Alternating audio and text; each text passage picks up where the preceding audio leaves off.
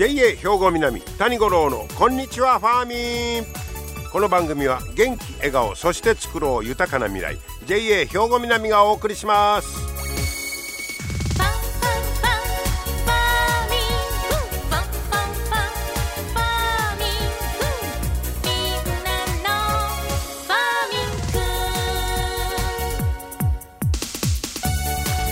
こんにちは谷五郎ですご機嫌いかがお過ごしでしょうか今日は5月の6日言うたら一応祝日ではありませんが まあまあゴールデンウィークで、え、休みやいう方も多いかもしれませんね、えー、今日休み取ったらあのまあずっと8日母の日までゴールデンウィーク10連休いう方もいてはるかもしれませんね。どいかがお過ごしでしょうか。さあえー、っと昨日はね昨日にあの二十四節気では立夏ですわ。ねえー、暦の上では夏ということになるんですが七十二項で言いますと昨日は買わず初めて泣くということで、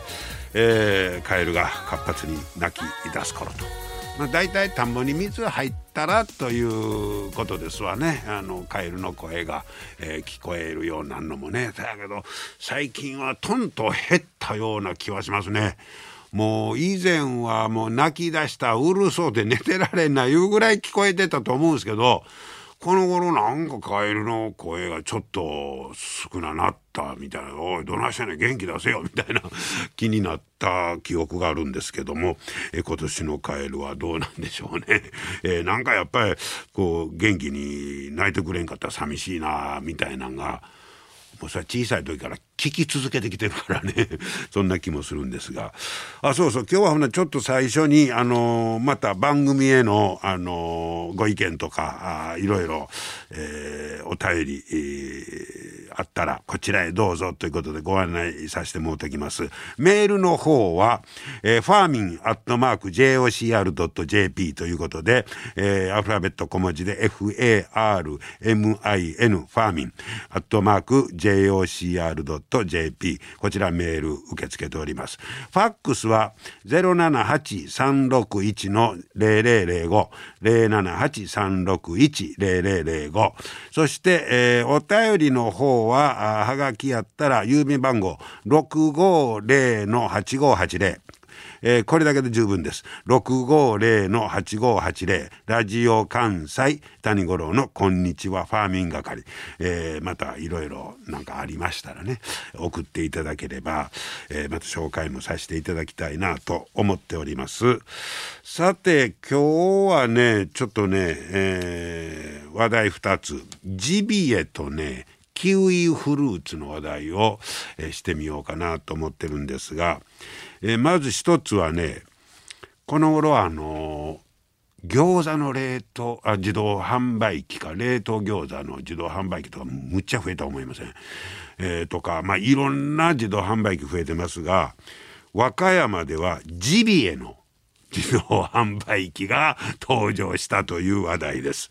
はあ、自動販売機で24時間少量でも買えるように、なった、えー、ジビエ、えー、これね、あの和歌山の井野屋さんいうとこが、まあ、ジビエをあの売ってはるねんけどジビエは敷居が高いというイメージを変えたいんやということで、え自動販売機を置いたみたいです。冷凍のジビエを販売する自動販売機なんですがこのあんまり直接ジビエは買うたことないんですがジビエ購入には処理施設への予約とかキロ単位の注文が条件になることが多いんだそうです。ほなまあなかなか初めての消費者そないまとめていっぺんに言うのもね、えー、大変なんで、えー、自動販売機でほなもっと買いやすいようにしよういうことで焼肉用などの用途別にイノシシや鹿の肉、えー、これがね240から 350g のパックを4種類用意しまして価格は1000円に統一。これって買いやすいですよね。だからちょっと興味あるなとかいっぺんどんなか食べてみたいないう方には持ってこいや思います。なら1日におよそ20パックが売れてるんだそうです。結構な売れ行きですやん。ね。ジビエ、あ、それとあともう一つのジビエの、えー、まあ買ってもらうのと用途としてはペットブームに合わせてドッグフードの、えー、ジビエを使ったあドッグフードを作ろうとこういうことです。これはね僕前取材行ったことあるんですが鹿の肉をねあのペットフードにいうとこはもうあの出てきてますもんね。えー、そしたらあれあのー、結構添加物があのないとかアレルギーの心配がないいうことであの需要はあるみたいですよ。でこれはねあとペットのあの犬用のそのドッグフードとか乾燥機を導入して犬用のジャーキーなんかも鹿肉から作ってるらしいです。うん、でこれはねジャーキーは現在1ヶ月あたりおよそ300パック1パックが 30g 入りを売り上げている結構出てるあのー、ペットのためなら人間よりも言うてあの 大事にしてくれる 家も増えてます。我が家もそうですが。だから結構いけますよね。でそれで一石二鳥で鳥獣害の軽減につなげたいと。まあ鹿とかジビエでねもう増えすぎてそれに、えー、をちょっとでも減らすように役立てばということで一石二鳥を狙ってるという話ですね。こっちジビエ。それともう一つの話題がキウイフルーツなんですけどこれキウイフルーツ生産量日本一はどこどこやと思いますか？キウイあんなんみんなニュージーランドから輸入しとんちゃうの思うねんけど日本で生産量一番多いのが愛媛県なんだそうです。うん、オレンジのイメージですけどキウイ。で実はね、えー、この愛媛県でキウイの花粉の大規模生産が始まったいうニュースが出てました。でえ？キウキウイフルーツあの今までこのキウイフルーツの花粉いうのは自分で自家採取して取るか輸入品を買うて使ってたらしいんですよ。花粉輸入するんや。これも僕知らんかったんですけどでそれを、まあ、国内で作るということになったら輸入品より安い、えー、それから海外の情勢に左右されない。えー、安定して供給できるいうことなんだそうです。それとキウイフルーツに海洋病という世界的に流行ったあの病気があったんだそうです。で花粉の輸入量がガクンともう制限して「いやそんな容器売られへん」言うて言われたりしてそういうことが背景にあるみたいです。はあなるほど。で花粉を輸入なんかイメージ全然なかったんですけどそれで愛媛県はそれやったらこれから、えー、自分とこでキウイフルーツの花粉を作ろうと。こういうことでしてで今年の5月中旬頃に初めて収穫を迎えて2キロぐらいの花粉が取れたらなと、まあ、そっからスタートするんだそうです。えー、で、えー、来年23年2023年に、えー、県内の JA にその花粉を提供して、えー、で農家での栽培試験を行おうと。まあ、それを使ったらどういうものができるのかまたまあその段階なんですけどもねだからいっぺんに切り替えたら済むいう話でもないみたいですね。それを使って、まあ、どういうキウイが取れるのかみたいなことを来年からやっていこうとこういうことですね。へでこのフルーツの中でキウイに限らず他でもその花粉を輸入したりしてんやろかねこんな僕らの全然知らんかった世界なんですけど、えー、まあこの頃食の、えー、食だけと違うて、えー、あの全ての経済の安全をどうしようかみたいなことがよう言われてますけど、まあ、キウイ一つとってもそ病気が海外で流行ってしもたらあ予定してたもんが入ってきにくくなるという。まあさからほんまにこの間もね言うてましたけどあの地産地消やないけど、ね、国消国産でしたっけね、ほんまにそれにあった動きということでしょう。そしてまあ2026年から4年後ぐらいには10キロぐらいの生産を一応予定目と立ててるんだそうです。そして将来的には愛媛県で1年間に使われている輸入の花粉量30キロ。いつも輸入してるらしいです。これを自分とこで作れるように目標に頑張ろうと。こういうことです、えー、今日はそんなジビエとキウイフルーツの話題をお届けいたしました皆様の元気生活を応援する JA 兵庫南近畿最大級の農産物直売所虹色ファーミンおすすめは JA 兵庫南エリアの新鮮な地元農産物。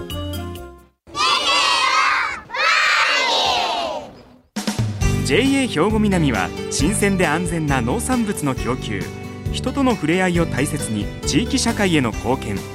人農業自然が共生できる地域社会づくりに取り組んでいきます。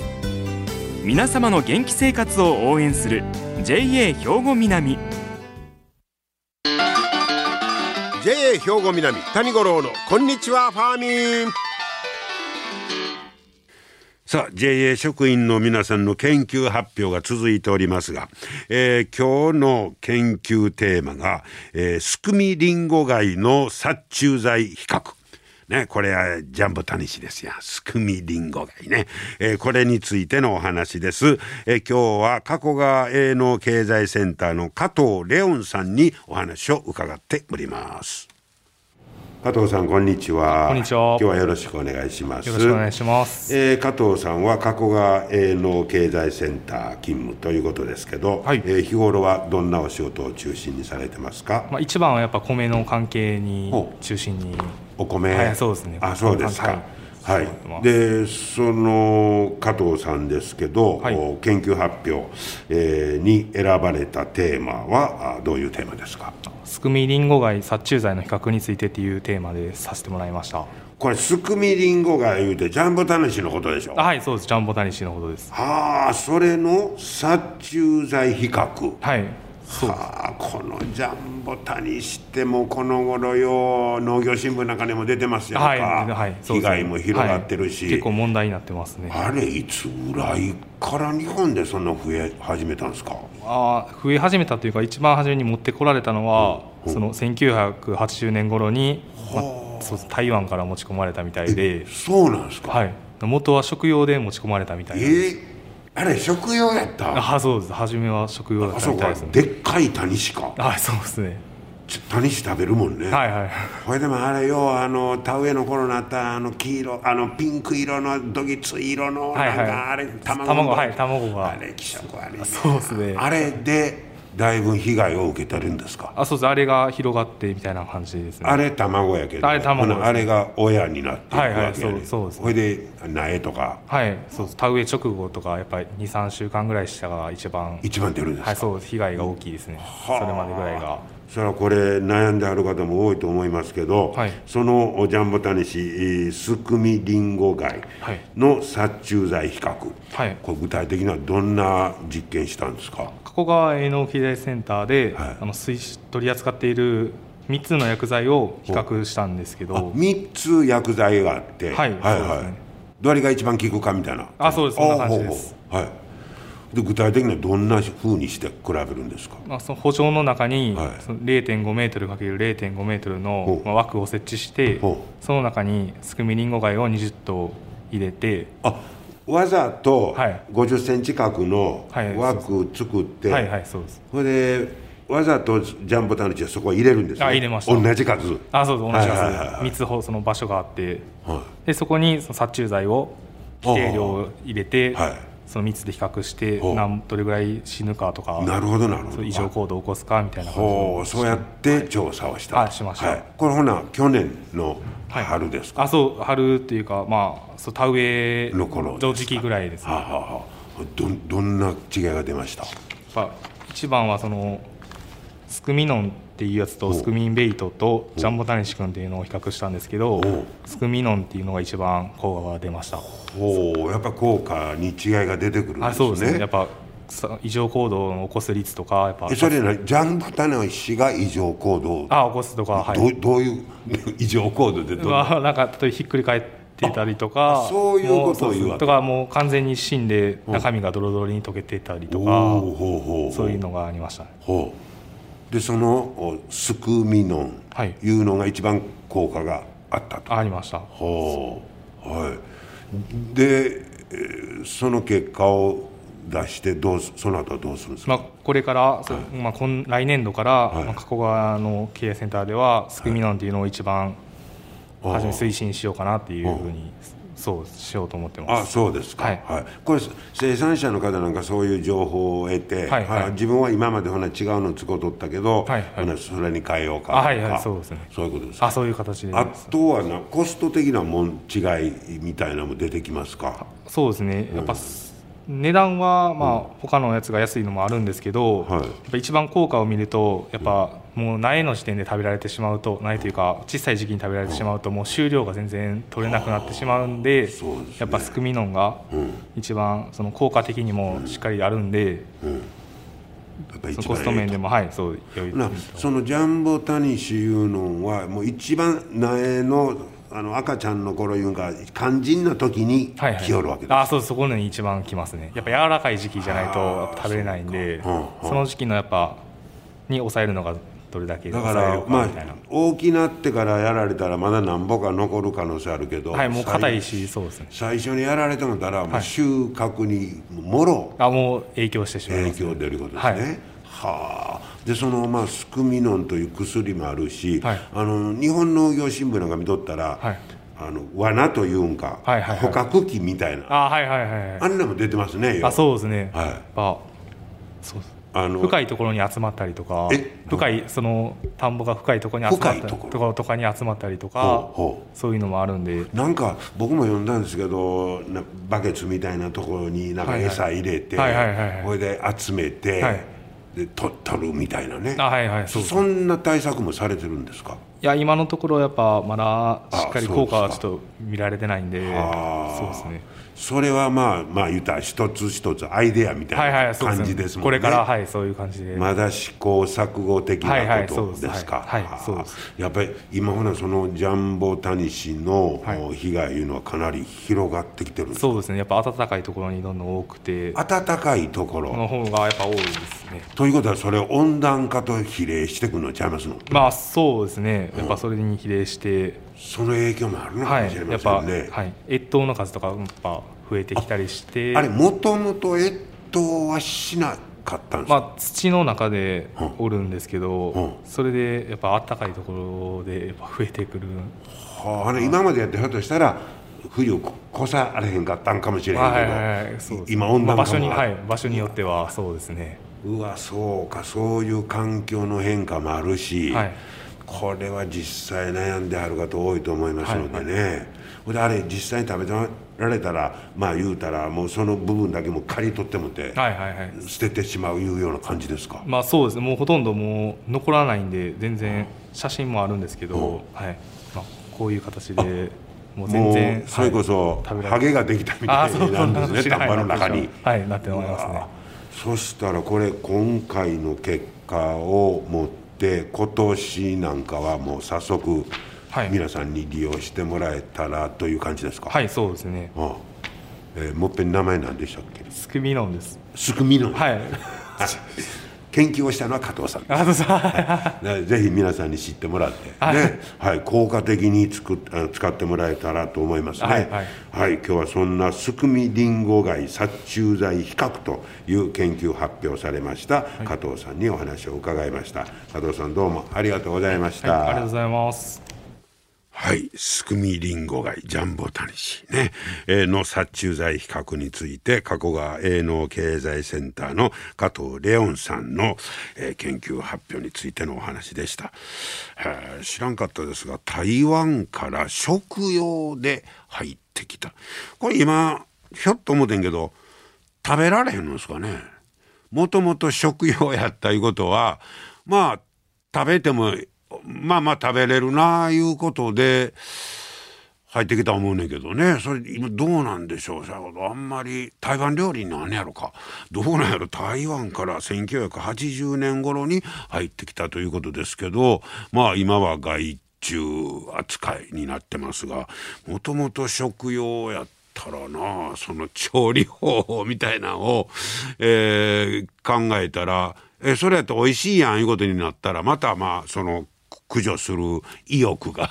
変わってきそうな気もするんですがまあそのジャンボ試しで悩んでおられる方ね是非また参考にしてみていただけたらと思います。皆様の元気生活を応援する JA 兵庫南。近畿最大級の農産物直売所虹色ファーミン。おすすめは JA 兵庫南エリアの新鮮な地元農産物。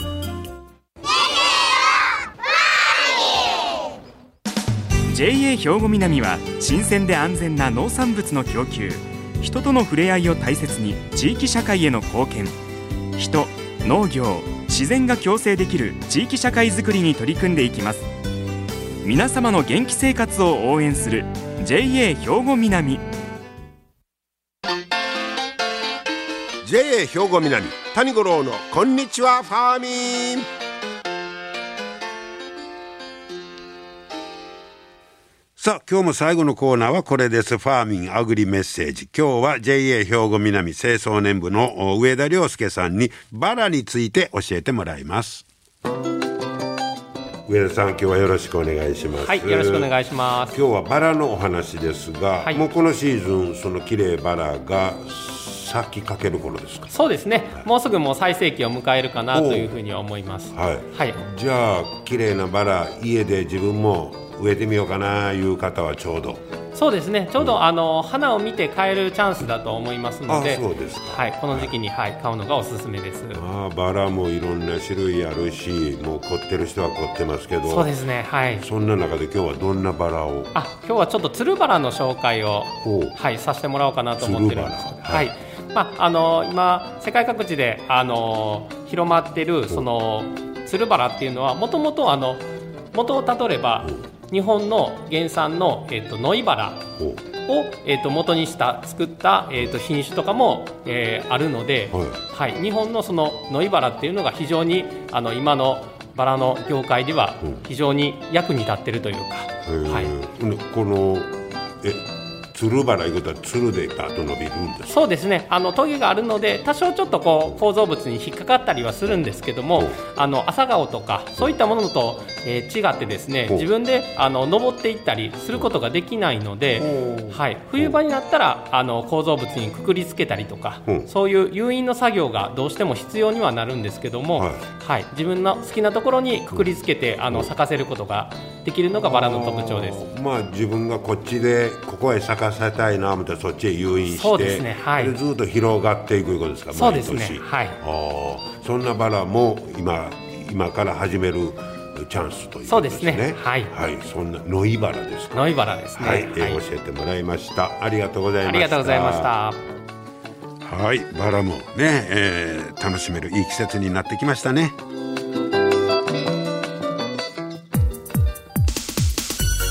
はい今日も最後までお付き合いいただきましてありがとうございました。また来週も聞いてください。